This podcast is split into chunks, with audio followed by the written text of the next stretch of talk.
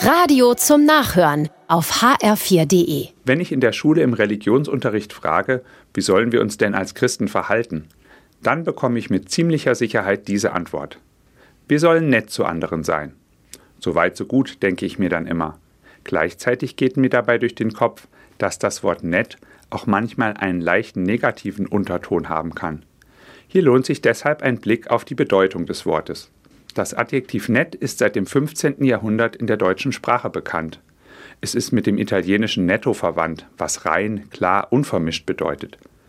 Beide Worte kommen aus dem Lateinischen von nitere, was glänzen oder schmücken heißt. Im Duden heißt es zur Erklärung des Wortes nett freundlich, liebenswert, im Wesen angenehm sein.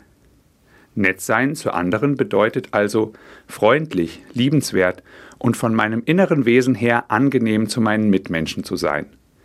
Da haben meine Schülerinnen und Schüler also recht.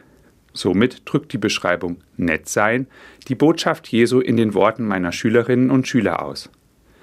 In der Bibel antwortet Jesus auf die Frage nach dem wichtigsten und höchsten Gebot, du sollst Gott den Herrn lieben und deinen Nächsten wie dich selbst. Eben zu Gott, zu deinem Nächsten und zu dir selbst nett sein. Für mich bedeutet das, zum einen in meiner Beziehung zu Gott echt und klar zu sein. Nicht nur an Gott zu denken, wenn ich ihn brauche und Bitten an ihn habe, sondern meinen ganzen Lebensweg mit ihm zu gehen und von meinem innersten Wesen her mich ihm ganz zuzuwenden. Und zum anderen aus dieser Gottesbeziehung heraus freundlich, liebenswert und von meinem Wesen her angenehm zu meinen Mitmenschen zu sein. Und schließlich auch mich selbst anzunehmen und mich selbst liebenswert zu finden.